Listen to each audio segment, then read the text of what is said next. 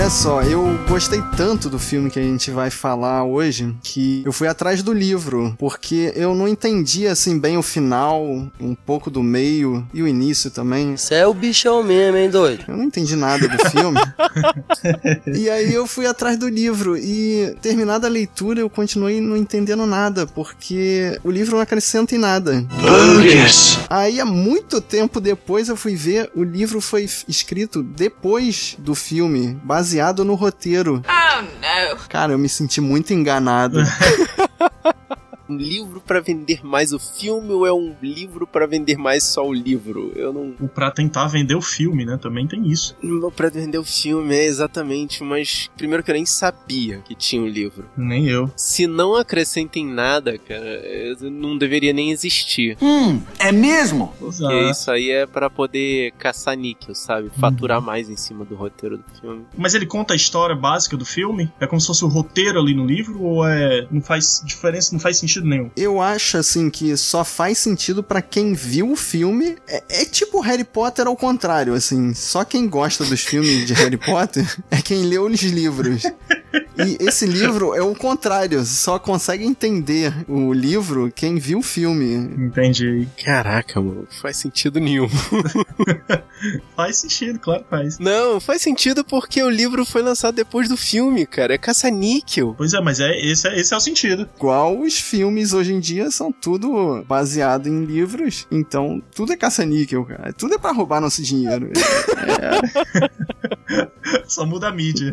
Pô, cara, esse filme eu assisti ele na, no cinema. Uau! Tinha um cinema muito grande aqui em Fortaleza chamado Cine Diogo. Eu tinha meus 12, 13 anos e eu gostava muito de uma menininha chamado. Pô, será que eu posso falar o nome dela? Uh oh! é melhor não. Para questões de descrição é melhor não. É, é a princesa lá do Cavalo de Fogo. Enfim. Aí. Eita!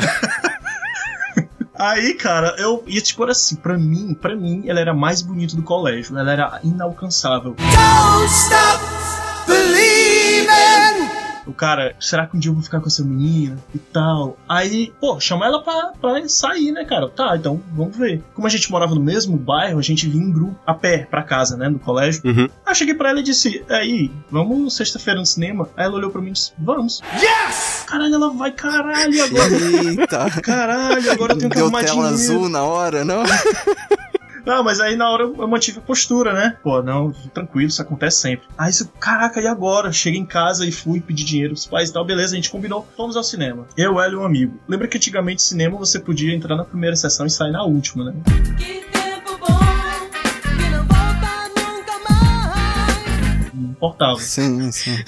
né? O que, que a gente faz? A gente subiu, é porque eram dois andares de cinema, a gente foi pra parte de cima, eu, ela e o amigo dela, amigo da gente em comum. Cinema bem clássico mesmo, aquele que é. tem mezanino, cara. É. Aí a gente ficou no final, lá em cima, já perto do projetor e tal, eu sentado do lado dela, e ela tinha uma mania, é, mas era tipo fazer um carinhozinho em você, assim, ela gostava de fazer um carinho, sabe? Em qualquer amigo dela, qualquer amigo. É o quê? Mas calma, calma. Era criança, pô. Ninguém malda, pô. aí ela, posso? Pode. Aí ficou lá, tal, não sei o que, não sei o que. Aí, sabe que eu comecei a assistir o filme sem entender nada do filme, né? E, e tava naquele, caraca, ela tá fazendo um carinho em mim, tá legal, não sei o que. Daí ela me puxa e me dá um beijão. Yeah, baby! Puta! Eita! Do nada, assim, cara, caralho, não acredito. Eu fiquei beijando ela lá, beijando, beijando, beijando, beijando. Acabou a primeira sessão do filme. Aí acendeu as luzes, aí o nosso amigo olhou pra gente e disse, e aí? Aí, não, vamos assistir outra, outra sessão. Eu, é, vamos assistir outra sessão, tá muito bom o filme, gostei de novo. E o garoto continuou com vocês ali, arrozando? Cara, porque eu acho que a vela. ele tava vidrado no filme. Ok! Ou a gente tava tão empolgado que não percebeu, foda-se, né? E no intervalo, ela deu dinheiro para ele comprar água, não sei o que e tal. Foi o cara descer da plataforma, sumiu, ela me puxou e beijo, beijo, beijo. Eu, Nossa senhora, caramba, que legal, que legal, que legal. Aí o cara voltou, o cara já viu, ficou meio puto assim, né? Aí entregou os doces, água pra ela e tal. Aí ela olhou assim pra mim, olhou pra ele: Ó, oh, tô ficando com ele aqui, viu? Tem problema não, né? O cara: Não, tem não, tá bom. Aí foi, beijou. Cara, eu não assisti o filme. Eu não assisti o filme, eu só vi certas cenas do filme, alguma coisa de macaco ali, leão, não sei o que, Brad Pitt. Pra você ter uma ideia, eu só vi ver a bunda do Bruce Willis anos depois, quando eu fui ver o filme realmente, né? Pra ver o filme. Nossa. Cara, foi uma vitória. Eu, eu namorei a menina mais bonita do colégio. E a gente namorou, tipo, um ano namorando assim. Depois ela me deixou.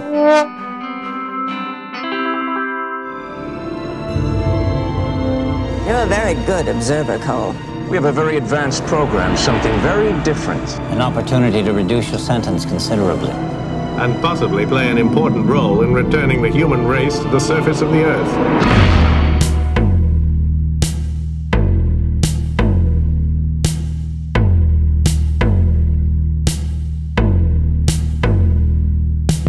Guerreiros em guarda. Eu sou Fábio Moreira. Eu sou Felipe Canela. E eu sou Marcos Moreira. E esse é o Sabe na Nós Podcast. Hã?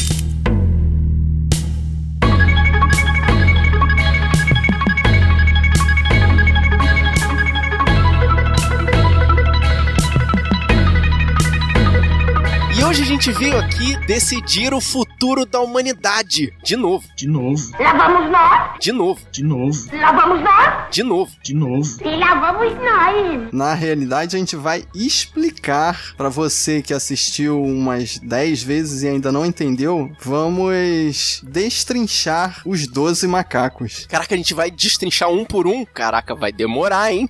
Até pra pegar primeiro, né? I am simply trying to gather information to help the people in the present trace the path of the virus. Filme de 1996, indicado ao Oscar de melhor ator coadjuvante pra Brad Pitt. Que repete o mesmo papel no, no Clube da Luta, né? Ele tá fazendo ali o Tyler Dunne. Será? Eu não sei. Tá, eu acho que tá bem mais solto nesse filme. Mas a gente vai explicar isso daqui a pouco. E tem a melhor indicação de, hoje em dia, o quê? Figurino? Acho que sim. A gente viu aqui na pesquisa, foi indicado a design de roupas. É o equivalente a figurino. Dirigido por Terry Gilliam. Que, pra quem não lembra, é um dos integrantes do grupo Monty Python. Pô, cara, isso aí eu não sabia. Tá vendo? Ele fez Brasil. Eu não, não sei nada sobre esse filme. Caraca, não, cara. Brasil não! Brasil não, pelo amor de Deus. Esse filme é muito ruim. Tu assistiu isso? Tentei assistir, cheguei na metade e desisti. Ele também dirigiu o filme dos Irmãos Grimm, O Mundo Imaginário do Dr. Parnassus, Isso. e recentemente ele dirigiu Teorema Zero, que são excelentes filmes. Um, é um cara que pensa muito fora da caixinha. Antes da gente falar dos 12 macacos, tem um filme, não sei se já ouviram falar de um filme francês de 1962 chamado La GT, o La Jeté. Blé de la blé de bla blé. Meu francês é uma merda.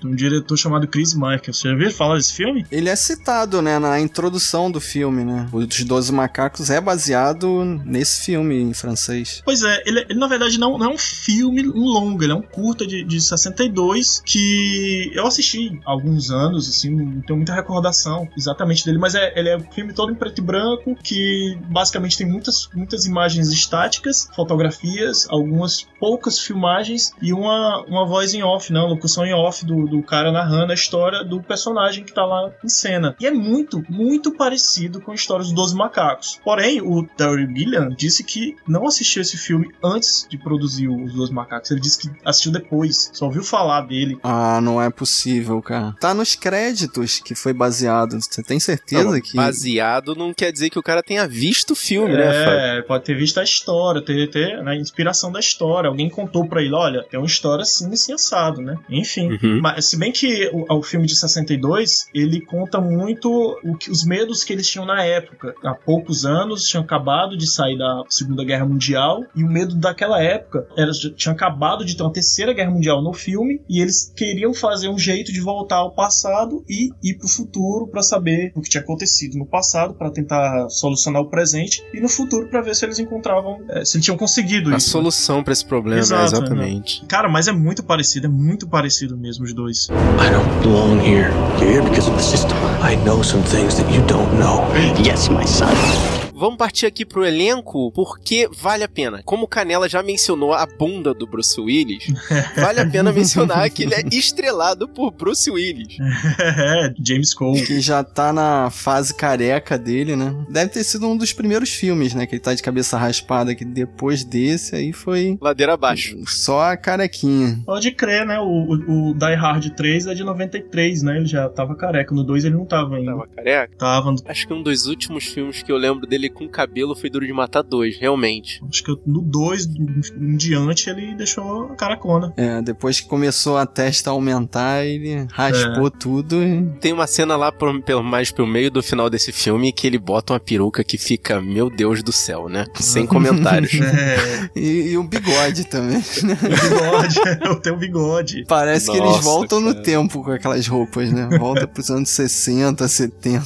Sim, Por sim. aí. Eu tenho um projeto chamado Bruce Willis, já falei isso no meu trabalho, ó, o projeto Bruce Willis tá ativo.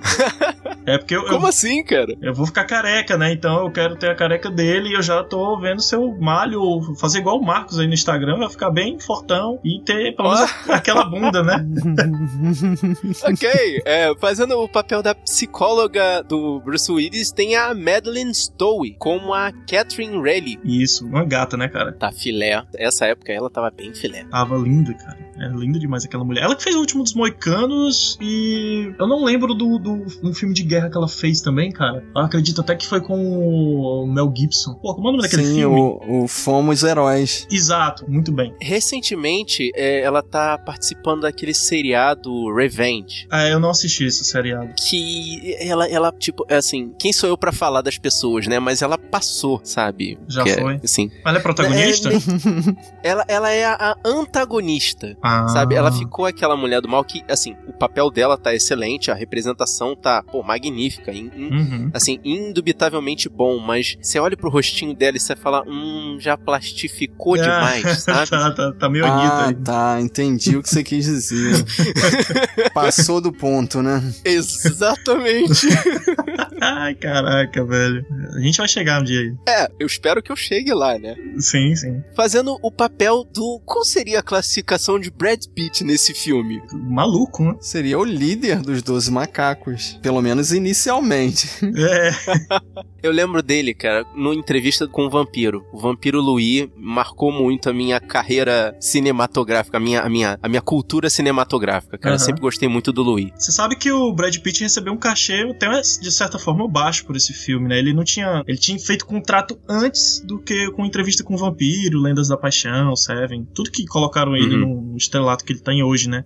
Mas no, pros 12 macacos ele não recebeu tanto, assim. E eu prestei atenção nesse filme e tive uma ilusão quebrada vendo ele recentemente. Porque quando eu vi o filme na época do lançamento, me disseram assim: não, ele treinou muito os olhos dele pra poder fazer aqueles olhos tortos. Caralho. E você vê hoje em dia as cenas, ele tá com uma lente de contato totalmente falsa. Caralho, não percebi Sabe, pra, isso. pra, pra botar aquele olhinho torto. Dá, dá pra perceber bastante. O, o efeito venceu, sabe? O HD agora dá pra perceber, né? Dá pra, dá pra gente ver mais detalhes, né? Eu, eu notei isso também. É. Eu percebi, eu, caraca, eu não lembrava de. Dá pra ver que ele tá com uma maquiagem forçada, né? Eu não sabia que era lente mesmo, mas Uhum. dá pra perceber que ele tava meio amarrado ali, né? É foda quando você tem essa desilusão, né, cara? Esses dias eu assisti o Dark City e você percebe as cenas de cidade, uma maquete zona gigante, chroma key. E fazendo o papel do pai do Brad Pitt, temos o Christopher Plummer. Exato. Que eu não ia reconhecer ele nunca, cara, como o Capitão Von Trapp da Noviça Rebelde. Caraca! Eu não tinha reconhecido até agora. Esse só o IMDB sabe, cara, não dá. Ninguém percebeu, ninguém lembrou dele. Caraca, velho. Ele é o capitão que fica cantando Edelweiss. Toca aí, Josuelson, um pedacinho. Edelweiss,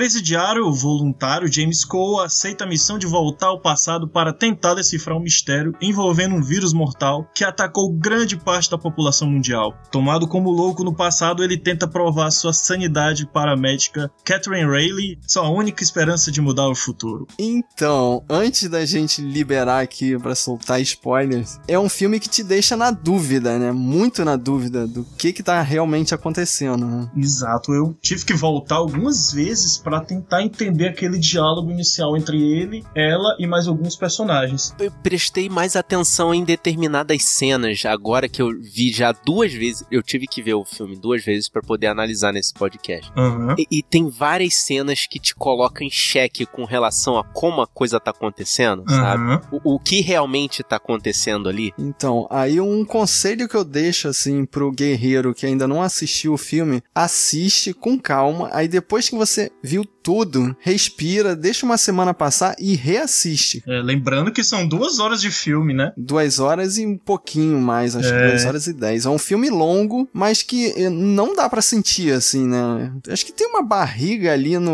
um trecho, assim, na, naquela, naquela cidade devastada ali, não dá nem muito pra entender qual era a cidade, é Filadélfia, né? Sim, acho que é a Filadélfia. A cidade do rock Balboa ali tá, tá meio mal cuidada, né? Ali eu acho que tem uma barriguinha. Mas eu, gostei, assim, reassistir. Acho que eu já assisti umas 5 ou 6 vezes esse filme e dá pra assistir tranquilo. Cada vez que você assiste, você pega um detalhe, assim, a mais. Eu acho que vale, assim, apreciar como um vinho, assim, ver aos poucos, talvez dividir o filme em dois, pra você poder pegar as minúcias. Não digo nem a assistir duas vezes ou assistir três vezes, mas talvez se você assistir uma parte, né, tipo uma hora por vez, talvez você consiga pegar as minúcias dele ali e chegar na conclusão que eu cheguei agora, sabe? Quando, quando eu vi no lançamento, eu fiquei naquela coisa louca do caraca, ele voltou no tempo, ele tem que salvar a humanidade, ele tem que eh, fazer várias coisas, sabe? E a mulher compra o barulho dele, sabe? E, e a coisa se torna meio uma teoria da conspiração. Eu não sei se vocês já viram aquele filme Teoria da Conspiração, né? Com o Mel Gibson e a Julia Roberts. Uhum. Mas é, é, se torna meio uma coisa de teoria da conspiração e é meio que uma luta deles ali contra. Não digo contra o governo, né? Mas é meio que uma luta deles ali contra a humanidade em si. Contra, a, a favor da sobrevivência, né? Não só dele. E agora, quando eu vi de novo, eu falei, cara, assim, até porque a, a gente sempre brinca aqui da, do, do, do arcabouço cultural e coisa e tal, mas a gente amadurece, né? E vê o filme de um outro ângulo. É, a gente consegue analisar as camadas, né? A camada superficial é uma Exato. viagem no tempo. Aí tem outra camada, e tem outra, e a outra. camada de baixo é muito mais. Não é, não é difícil de compreender, mas você percebe ali, assim, que é, é mais difícil de engolir. Mas quando você vê o que tá acontecendo, você. Meu Deus, como é que eu não tinha visto isso antes, cara? E fora os assuntos que são abordados assim meio que superficialmente, né? Tem um discurso ali do, do Brad Pitt que é bem parecido com o do Tyler Durden, do, do Clube da Luta, que ele fala sobre consumismo, sobre a gente A lavagem comprar cerebral coisas. da televisão, né? Sim, e um, um outro diálogo da doutora que ela fala que os psicólogos são a nova religião, eles que decidem o que é certo e o que é errado. Isso. E essa frase é solta assim e não desenvolve, passa direto. Mas é, é desenvolvido no futuro com a coisa daqueles médicos lá que, que pegam ele pra examinar e fazem todo um jogo ali pra saber se ele tá falando a verdade ou se ele tá sendo corrompido pelas viagens no tempo. É, é mais ou menos aquilo ali. Mas, se você ainda não viu esse filme, assista, guerreiro, antes de passar pro próximo passo aqui junto com a gente, porque vai começar. A hora do spoiler. A hora do spoiler. A hora do spoiler. A hora do spoiler! A hora do spoiler. A hora do spoiler. A hora do spoiler. A hora do spoiler. A hora do spoiler! A hora. E a partir desse momento você tá escutando esse podcast pela sua própria conta e risco. Se você acha que o Bruce Willis vai conseguir salvar o mundo, já era, meu irmão. Você tá muito enganado. Caraca.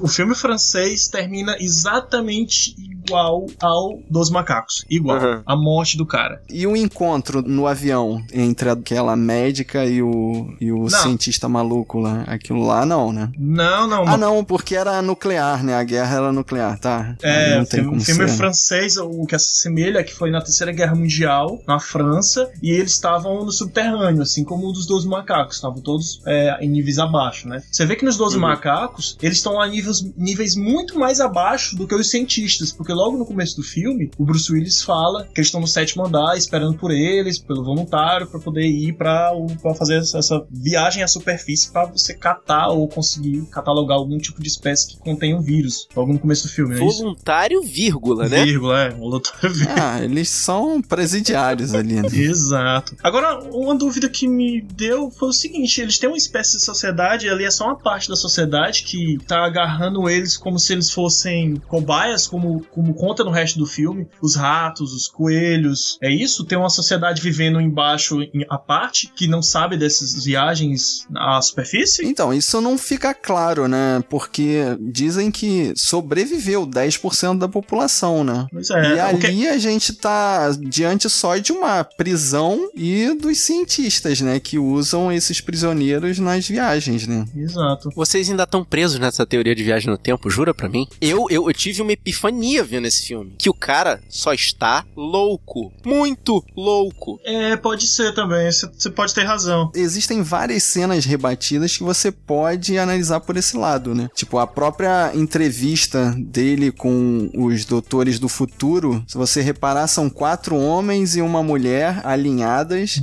E na entrevista dele com os psicólogos no manicômio, também é, são quatro homens e uma mulher alinhados na mesma Olha aí. posição. É, em 1990, né? Sim, quando ele, quando ele viaja a primeira Todos vez. aqueles fatos que acontecem ali fazem a demonstrar que ele só tá muito maluco. E aquela história de conspiração e viagem no tempo é tudo dentro da cabeça dele. E o diretor força isso em uma outra cena, na cena dos animais, né? Que no final do filme mostra um, um urso empalhado Sim. que rebate com a primeira cena do. Na viagem à superfície. Quando ele vai pra superfície, né? Que Isso. tem um E elefante. o urso que tá tem um lá. urso lá. Supostamente um urso tá lá. É aquela cena do anjo também no shopping descendo enquanto ele tá no mundo real em 96 e no começo do filme mostra a imagem do anjo no shopping também parado lá todo destruído. Os policiais que ficam fiscalizando ele su- naquele suposto futuro, É... ele vê um deles no final do filme passando na escada rolante. É um cara, é uma pessoa que olha ele de cara feia. Não tinha me ligado nisso. Puta, eu vou assistir de novo.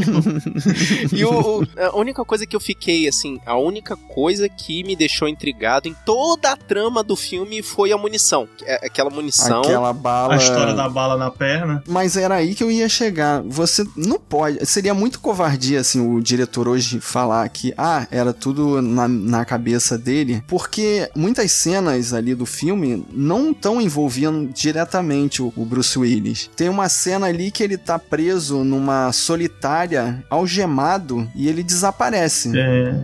E isso é testemunhado por vários doutores ali. Todos eles sabiam que ele tava ali. Aquilo ali é uma montagem da cabeça dele. aquilo ali era pra dar um subterfúgio, dar ênfase pra doutora acreditar que ele realmente é um viajante. É, pode, mas pode ser que seja mesmo da cabeça dele, porque ele em nenhum momento do filme foi falado quanto tempo ele teria na Terra, em que local ele, ele aliás, no passado, em que local ele voltaria, em que situação. Exatamente. e, sabe? Aquele lance da fotografia da Primeira Guerra Mundial, claramente não é ele. Na verdade, é a psicóloga escutando a ladainha que ele conta, vê uma pessoa que é muito parecida com ele na foto e aí ela acredita que é ele. Sim, mas você sabe que foi essa foto que fez ela reconhecer ele logo de cara. Nas primeiras vezes que ela troca ideia com ele, ela fica assim com a pulga atrás da orelha, que já viu ela. E ele já tinha visto ela quando era criança, né? Isso fica muito claro no início do filme. O lance desse sonho é outra montagem da cabeça dele, que ele diz que conhece ela de algum lugar, mas na verdade ele não conhece. Aquele sonho que ele fica sonhando o tempo todo é maluquice da cabeça dele. Ele montou aquela coisa no, no- no final. Cara, se você falar que é sonho, acabou a discussão. Não, não tem graça, assim, tipo.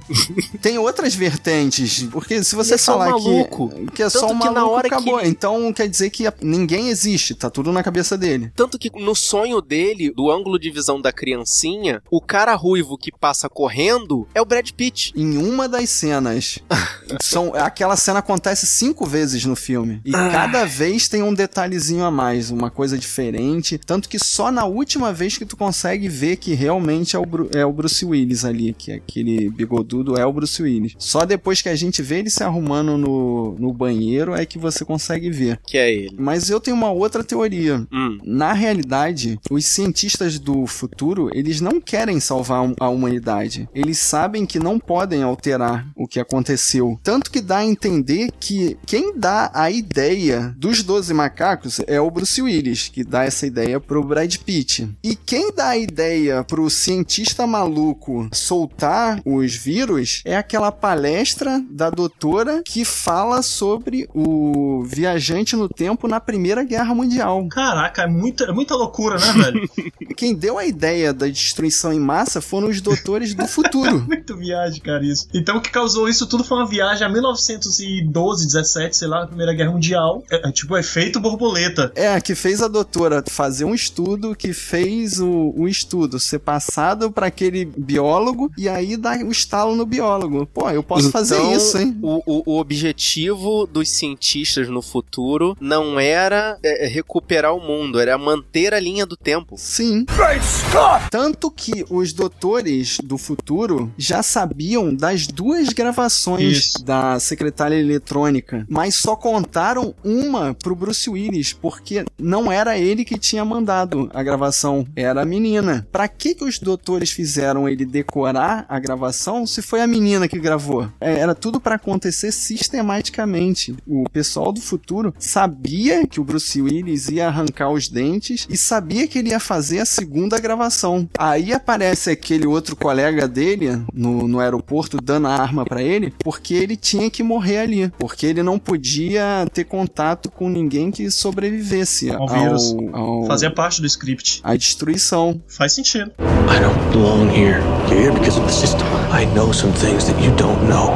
Yes, my son qual é a última cena do filme? É a doutora do futuro, com a idade que ela tinha no futuro, voltando no tempo e apertando a mão do biólogo. O biólogo já tinha soltado o vírus no aeroporto. Ela conseguiu o objetivo dela. Ela entrou em contato com o vírus no momento inicial. Ah, então quem poderia saber disso, a finalidade ou quem arquitetou tudo foi a bióloga só. Os outros cientistas poderiam estar inocentes na parada. Não, não. Aquilo tudo foi tramado para alguém do futuro entrar em contato com o vírus original. Esse era o plano desde o início. E como é que eles conseguiram fazer isso? Arquitetando todo esse esquema, todo esse embrólio, para no finalzinho a doutora apertar a mão do biólogo. Apertando a mão do biólogo, ela entra em contato com o vírus, volta para o futuro e consegue fazer um, um remédio para as pessoas que estão vivas no futuro. Ah, a humanidade caralho, já exato. se fudeu. 90% da população já foi pro caralho. Mas aí lá no futuro Exato, eles conseguem exato. fazer um sabe soro. Que futuro é esse que ano é? Não é mencionado no filme, né? É 2035. É, mas ele não é mencionado de forma alguma. Isso tem materiais no script e material promocional da época do, do filme, né? Mas em momento algum do filme eles não falam nada, cara. Não falam. Ah, pode ser. Acho que sim, acho que Pelo sim. menos eu não lembro de ter, deles terem falado isso. Bom, não sei. Eu, eu, eu decorei que é 2035 porque eu posso ter lido muita resenha, alguma coisa assim. Aham. Mas essa teoria que eu falei, eu acho que faz mais sentido. Dentro dessa minha teoria, a única coisa que eu não consigo explicar é o que que é aquela voz do mendigo, que é um mendigo É, que esse mendigo foi o que pra mim reforçou a teoria de que ele era só um louco. Esse mendigo que tava sem dentes e abordou ele lá no passado chamando ele de Bob e um outro maluco que fica gritando é, citações da Bíblia e quando ele passa junto com a psicóloga por esse cara, o cara aponta pra ele e fala: "Ei, você é um de nós". É, tipo,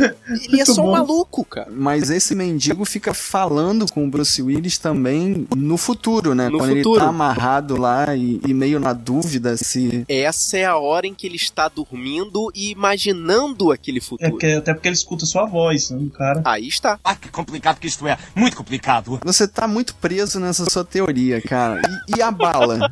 E os policiais que fizeram a balística não existem também? Tá na cabeça do Bruce Willis. Aí não dá. Olha só, eu não sei como é que os policiais fizeram a perícia naquela munição e disseram que ela é de 1920, eu não sei que pé deu aquela investigação. Só sei que aquele policial que tava lá em Filadélfia conversando com a doutora Rayleigh, depois daquele filme se mudou pra Nova York e passou a trabalhar na unidade de vítimas especiais de Nova York. E essa referência é só pra quem viu o seriado. Você é moleque! Aquele policial que tá ali fazendo o papel. de- Eu esqueci o nome do. Acho que é, J- é John Malone, o nome daquele ator que tá fazendo o papel do policial ali. Ele depois em Law and Order Special Victims Unit, ele vai fazer o papel do policial da unidade de vítimas especiais de Nova York. Viajou. É por isso que eu viajei muito pra É que você chegar me aí. fez lembrar do, do, do- da série que criaram também. I don't belong here. You're here because of the system. I know some things that you don't know. Yes, my son. Eu quero acreditar que isso, essa teoria do Marcos não faz sentido. Que teve a viagem no tempo, que teve a bala, e que teve aquela história toda, loucura, loucura. Uma coisa que me incomodou também é porque os caras do futuro mandaram o James Cole de novo com a bala cravada na perna. Essa bala foi importante. Ele tava no meio da viagem. Aí ele parou atrasado. É, ele tava no meio da viagem, exatamente. Ou não. Que aquilo ali foi um desvio acidental que fez com que ele caísse no meio daquele. na Primeira Guerra Mundial, tomasse aquele tiro, e aí ele foi parar em, 90 e, em 1990 de novo. 96. 96, na verdade, né? Por isso que eu digo, é uma viagem no tempo e eles dão in- informações pro pessoal do passado, né, do nosso presente, que ele é um viajante do tempo, cara. Que é sério essa parada. Mas é que negócio, quando ele tá com esse colega dele, né, o cara que tava lá na Primeira Guerra Mundial também, e é o cara que entrega a arma pra ele no final, e é o cara que tava na cela, a minha teoria da- do, do louco é que ele é o colega de quarto quando o Bruce Willis tá em tratamento psiquiátrico. É o colega de quarto dele, só que aí, por algum motivo, dão uma dose muito grande de remédio pra ele e levam ele pra outra instituição. E é lá que ele conhece o Brad Pitt. E aí, toda vez que ele tá com uma overdose de remédio na ideia, ele encontra o Brad Pitt. Se você perceber todas as cenas que ele faz junto com o Brad Pitt, ele tá muito louco de remédio. Então, na verdade, aqueles são os momentos em que ele surta, toma uma overdose e vai pra uma área especial do hospital onde ele encontra o Brad Pitt. Na primeira fuga do, do hospício que o Brad Pitt dá a chave. Ele não, tá, não tinha tomado remédio ainda, não. Ele- Sim, tava. tava t- tanto que ele tava babando, desequilibrado. Não, ele tava conversando com o Brad Pitt. Brad, não, ele tava sentado, o Brad Pitt chegou. Aí apareceu o enfermeiro pra dar as pílulas dele, o remédio lá. Lembra? Eu lembro até que o Brad Pitt dá um cotoco na cara do, do enfermeiro. Aí ele vai, vai mostrando a, mostra a chave, Hum. monta a cena todinha pro, pro Bruce Willis escapar. Mas antes disso, ele não tá doidão ainda, não. I don't belong here. You're here because of the system. I know some things that you don't know. Yes, my son. E uma outra coisa, Marcos.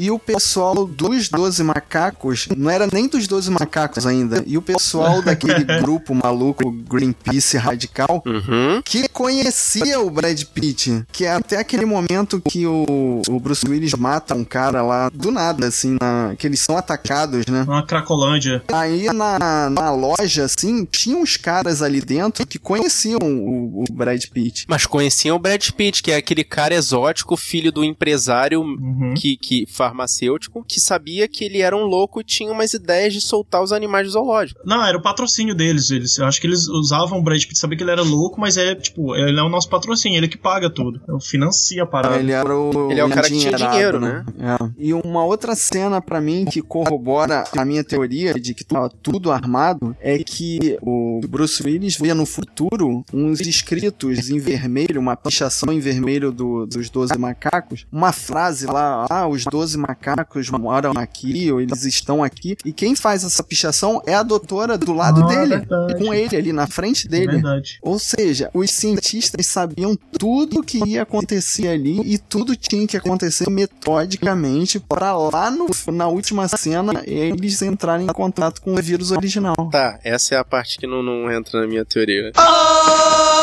É um rocambole. O filme é um- uma coisa cíclica, né? Que quando se fala em viagem no tempo, não tem jeito, né? Não tem o início e o fim, né? Como a linha temporal faz uma curva, você não consegue ver onde é o início e onde é o final da história. Mas, na minha cabeça, o desastre biológico foi influenciado pelos cientistas do futuro e para os cientistas do futuro conseguirem uma vacina contra esse acidente. Isso aí. É uma parada assim que Isso você não consegue ver Caraca, onde começou e onde terminou. Muito doido, cara. A minha teoria do maluco tava tão bem feita. Eu achava que ele era só um maluco que tinha sequestrado a psicóloga que desenvolveu o complexo de Estocolmo. E ele deu uma ideia de jirico pra um cara que era muito louco, mas tinha muito dinheiro pra poder soltar os animais do zoológico. Não, é muito fraco, assim. E aí eles fugiam da polícia, chegavam no aeroporto e ele morria fugindo. E o garotinho no fundo do poço? Ah, a história do garotinho. Ah, o garotinho no fundo do poço ser só uma teoria que ele já tinha escutado em outro lugar. Não, ele mesmo, ele mesmo fala no final do filme, quando ele tem um lampejo de sobriedade, ele fala assim: Ah, eu devo ter escutado isso em algum lugar, uma história semelhante. Mas eu acho que E não. eu acertei. Engraçado que quem fala isso foi o psicólogo da psicóloga. O meio que o tutor da psicóloga ali que fala isso. Então, tá vendo? Aí, a- a- o fato já deve ter acontecido outra vez em outro lugar com outra criança e ele se lembra disso. Pô, sabe o que, que me lembra essa história do Poço? Aquele filme horrível, O Resgate de Jéssica. Nossa. Que a mãe fica o filme inteiro gritando Jéssica, Jéssica. E a garotinha tava no fundo do poço. Nesse aí é de verdade. É o clássico da sessão da tarde. É horrível esse filme, sabe?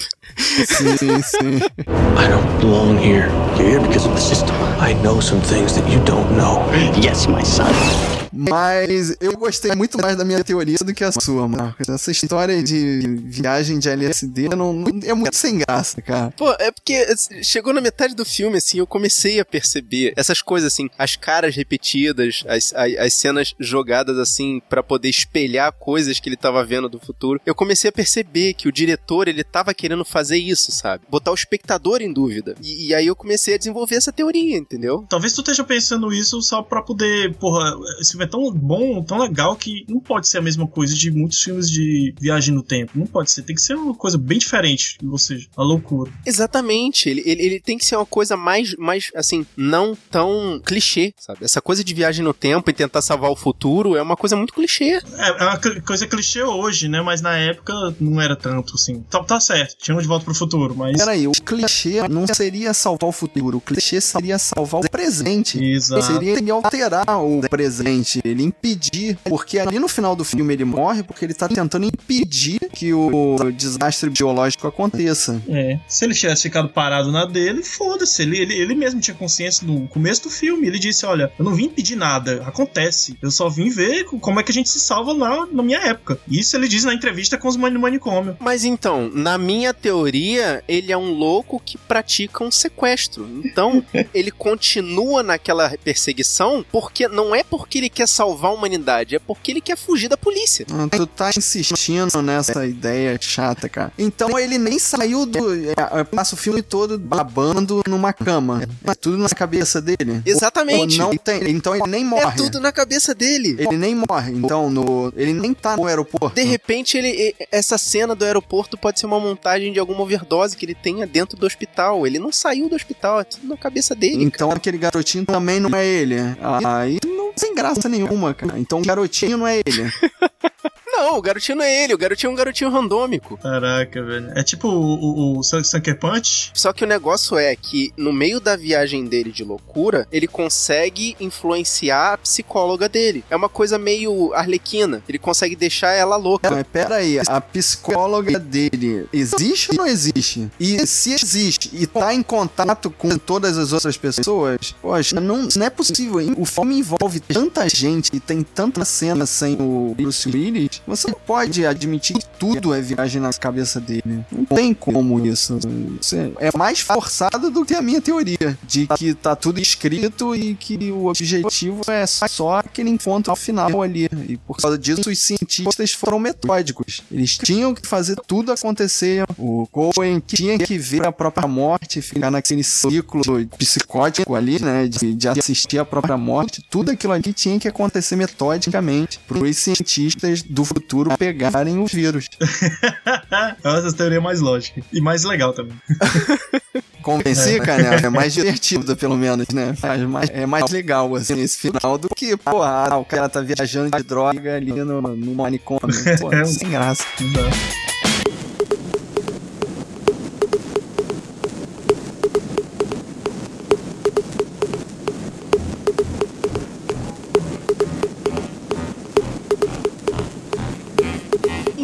guerreiro, você vai trazer pra gente também a sua teoria. Você ainda não assistiu esse filme? Vai lá, assiste, vê o que você quiser ver e traz aqui pra gente. Manda o seu e-mail pro sabrenanois, arroba e fala o que você pensa sobre esse filme. Se você já viu esse filme, fala com a gente, deixa a sua palavra lá no sabrenanois.com.br, tem um post pra você explicar pra gente qual o seu ponto de vista sobre isso. E fala também qual das duas teorias que você gostou mais. A minha, da viagem no tempo, ou a do Marcos, que é só um cara chato tomando drogas numa sala amarrado. Caraca, você já tá sendo tendencioso desde já, cara. Aí não pode, não vale. O guerreiro vai ficar apoiando você pela lógica. Responde pra gente também pelo Facebook, pelo Twitter ou no Instagram. É só procurar a gente lá no Sabe na Nós, tudo junto. Se você quiser baixar essa ou várias outras missões, você pode entrar aqui no post e assinar o nosso feed que tem aqui. Ou você pode procurar a gente na iTunes Store. É só escrever Sabre na Nós e a gente vai estar lá pra você. E se você quiser mandar uma mensagem de texto ou de voz pra gente, a gente tem o WhatsApp. O nosso número é o 2199-569-0065. Canela, muito obrigado pela sua sugestão. Guerreiro, foi o Canela que trouxe esse filme pra gente. Por que, que vocês não entram aqui no site e também trazem a sua sugestão? Deixe o seu jabá aqui, meu amigo, por favor. Muito obrigado pela sua presença. Beleza, cara. Eu tava ansioso pra ouvir vocês falando sobre os dois macacos, que eu gosto de ouvir vocês comentando. Mas já que vocês me chamaram, eu gostei mais ainda. Então, quem gosta de futebol aí, eu tenho um blog lá, um podcast chamado Papo Canela, vai lá no papocanela.com.br. A gente também tá na web rádio Esporte na Rede, toda terça-feira. Inclusive, ele sai, o episódio sai antes do podcast, que é na quarta. Lá também, de vez em quando, a gente faz um podcast, que é o Turno Livre, o nosso podcast de, de sair da caixinha do futebol, falar sobre outras coisas. A gente já falou sobre 11 de setembro, sobre Rock Brasil, sobre o Renato Russo, sobre Stranger Things também, a gente falou sobre Stranger Things, vocês falaram, né? E, e é isso, cara. E você gostou desse podcast? Mostra pros seus amigos. Mostra pra quem já entendeu esse filme. Mostra pra quem tá doido pra fazer parte do exército dos 12 macacos junto com o Brad Pitt. Lindo, maravilhoso. Mostra pra quem quer ver a bunda do Bruce Willis duas vezes. É, o importante é espalhar a palavra dos guerreiros da nós.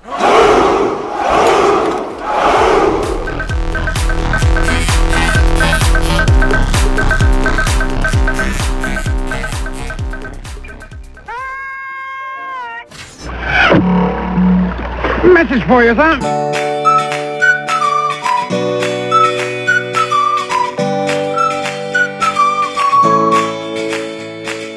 Muito obrigado, James, e vamos para as mensagens que os guerreiros mandaram pra gente. E olha só quem eu trouxe pra me ajudar aqui nessa leitura de e-mails e comentários. Sou eu. Fala galera, sou o William de Souza e tamo aí de novo aí, vamos, vamos ver o que, que vai dar isso aí. É isso aí, gente. Eu preciso, eu preciso, eu, eu, eu preciso de ajuda porque vocês são guerreiros muito bons e mandam mensagens pra gente e nunca temos tempo suficiente pra comentar todas elas sem auxílio desses caras que, pô, eles dão muito conteúdo pra gente também, ó, William de Souza e vários outros guerreiros. A todos vocês muito obrigado e principalmente você, William, que tá aqui junto com a gente. Ah, que estamos aí, cara. Precisar é só chamar de novo. E precisando de mais informações, manda o seu jabá já logo de começo.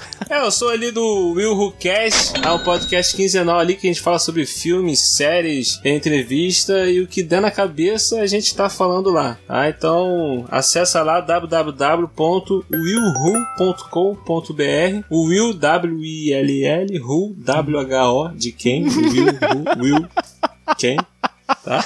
Você, a gente tá no Facebook, tá no Twitter, tá no iTunes, tá? Pesquisa aí, Will Who ou Will Who Cast, que você acha gente. E então vamos lá, vamos começar a ler essas mensagens aí.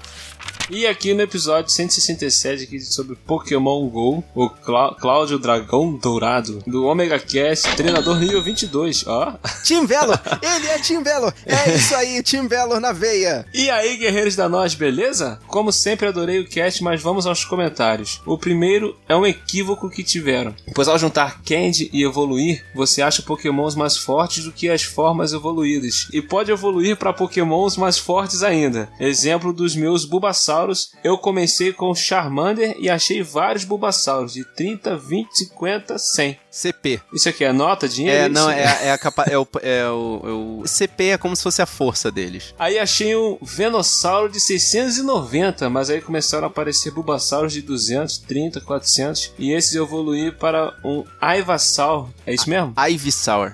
Ivysaur de 800 CP. Então, conforme você evolui, mais fortes pokémons daquela espécie aparecem para você. Então, ir evoluindo aumenta suas chances de achar pokémons mais fortes e evoluí-los novamente para pokémons mais fortes fortes. Caraca, maluco. É, é, é, é muita informação técnica, cara. Eu viajei legal, cara. É, não, é, é porque, assim, a gente normalmente joga Pokémon GO pela diversão e pela nostalgia, né, do, do desenho animado, mas tem um pessoal que mergulha de cabeça nos tecnicismos, sabe? É muito doido. É, eu instalei, joguei dois dias e desinstalei. Ah, mas tá vendo? É porque você não foi criança que assistiu Pokémon. Não, eu Tá assisti vendo? Pokémon. O primeiro RPG que eu joguei de mesa foi de Pokémon. Putz, parabéns, cara. Eu nunca joguei o RPG de Pokémon. É, foi- eu, eu conheci o RPG de mesa jogando RPG de Pokémon. Ah, maneiro. E o jogo, sei lá, não me interessou, porque tem que ficar aí na rua, cara. Tem que ir quando sei aonde, tem que. É, tem que fazer exercício físico, né? Tem que caminhar. É. É, tá bom, seu sedentário. Não, eu moro em Bangu, Bangu, Bangu não me permite fazer essas coisas, não ficar saindo. Tá, eu vou te perdoar porque é Bangu. Eu conheço Bangu.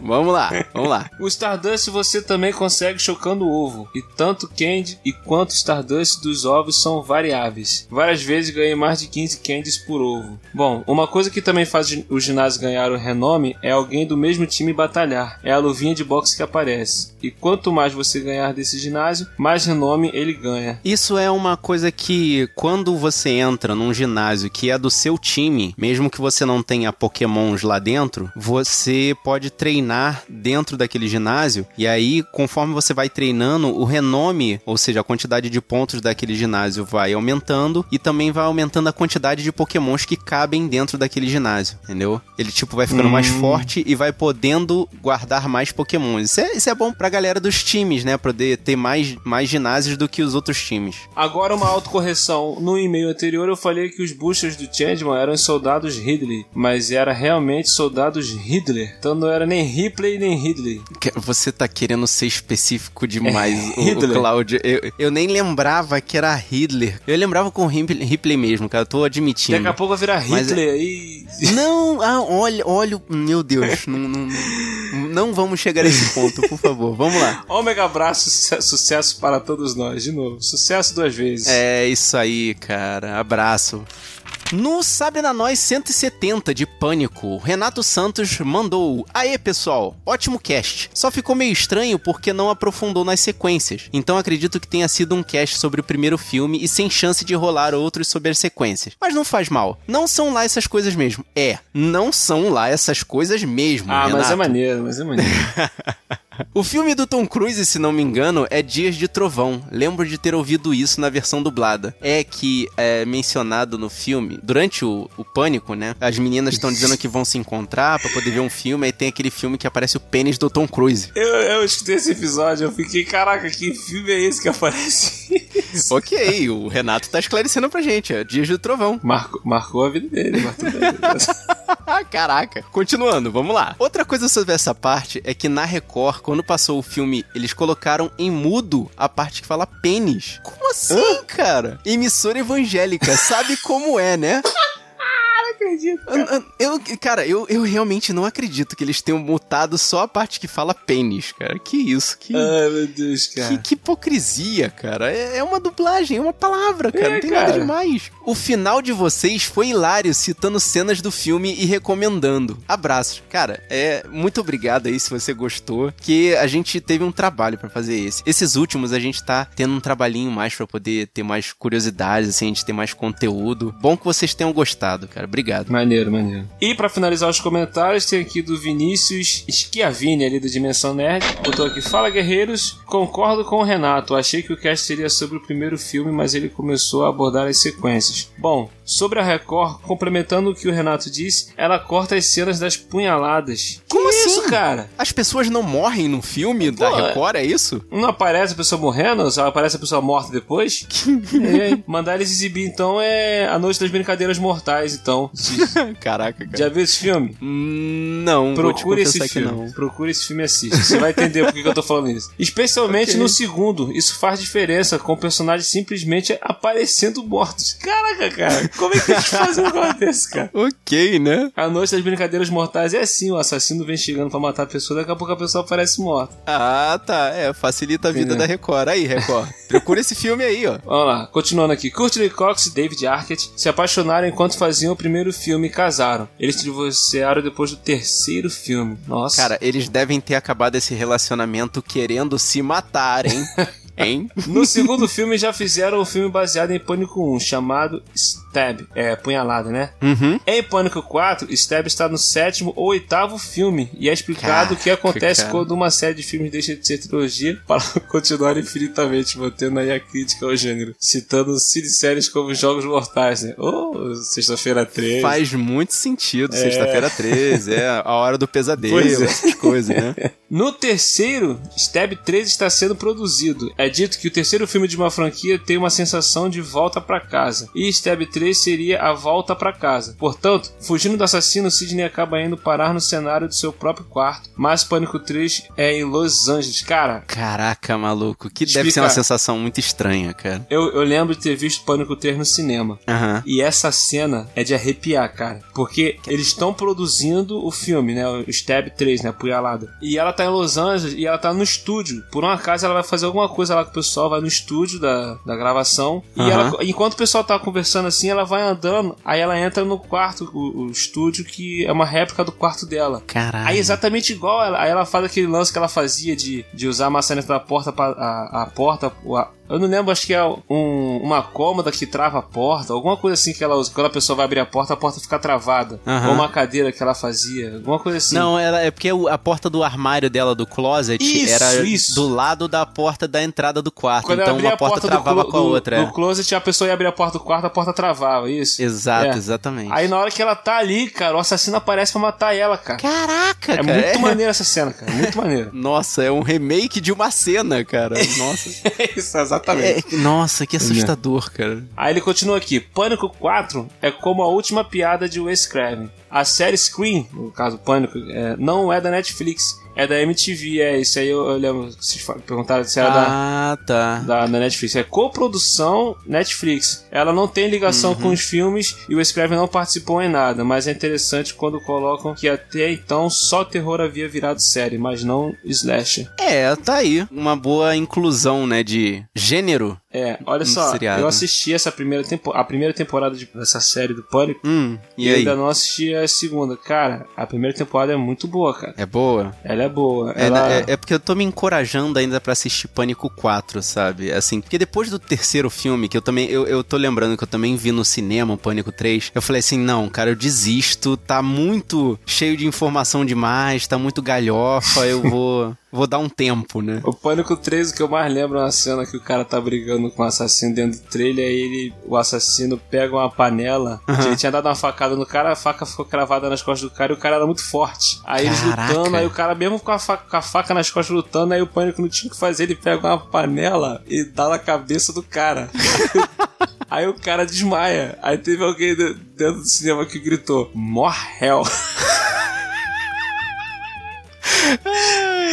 Cara, era na época do Nerso, da Cafetiga, esse negócio. Morreu de quê? Sim. Panela. Caraca. Eu não aguentei. Toda vez que eu vejo Pânico 3, eu lembro disso, cara. Esse cara, esse infeliz tá dentro do cinema. Traumatizou, tadinho. Caraca, eu me lembro, assim, de Pânico 3, eu lembro da cena que eles estão escapando. Eu não lembro se é cenário real, eu acho que é cenográfico, assim. Aí tem um cara que tá com um roteiro na mão. Aí ele vai lendo o roteiro, eu até falei isso no podcast, eu acho. Ele vai lendo o roteiro e as Sim. coisas que ele tá lendo vão acontecendo. Tipo, é muito galhofa demais, cara. tipo, ah, e depois não sei o que explode, aí, brrr, sabe? E, e aí, a árvore, sei lá, o poste cai, aí o poste cai. Meu Deus, é- tá demais. É, é muito. É, nossa, é. Nossa, é isso que eu tô dizendo, cara. É por causa de coisas assim que eu não, não volto, não tenho coragem de voltar a assistir Pânico, cara. ver, eles foram gravar a cena, não tinha lido o roteiro direito, aí o cara foi lendo e o pessoal foi produzindo. Vai, vai, vai, vai na hora, vai na hora, vai professor, vai professor. É, pode ser, muito bom.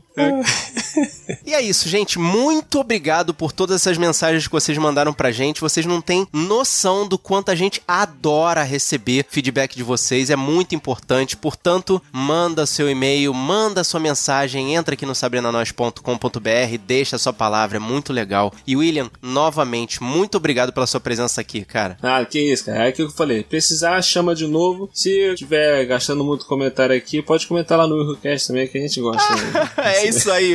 Entra lá no Will Who Cash, deixa a sua palavra lá também, guerreiro. Eu sou o Fábio Moreira. Eu sou o Felipe Canela. E eu sou o Marcos Moreira. E esse foi o Sabrina Nós Podcast.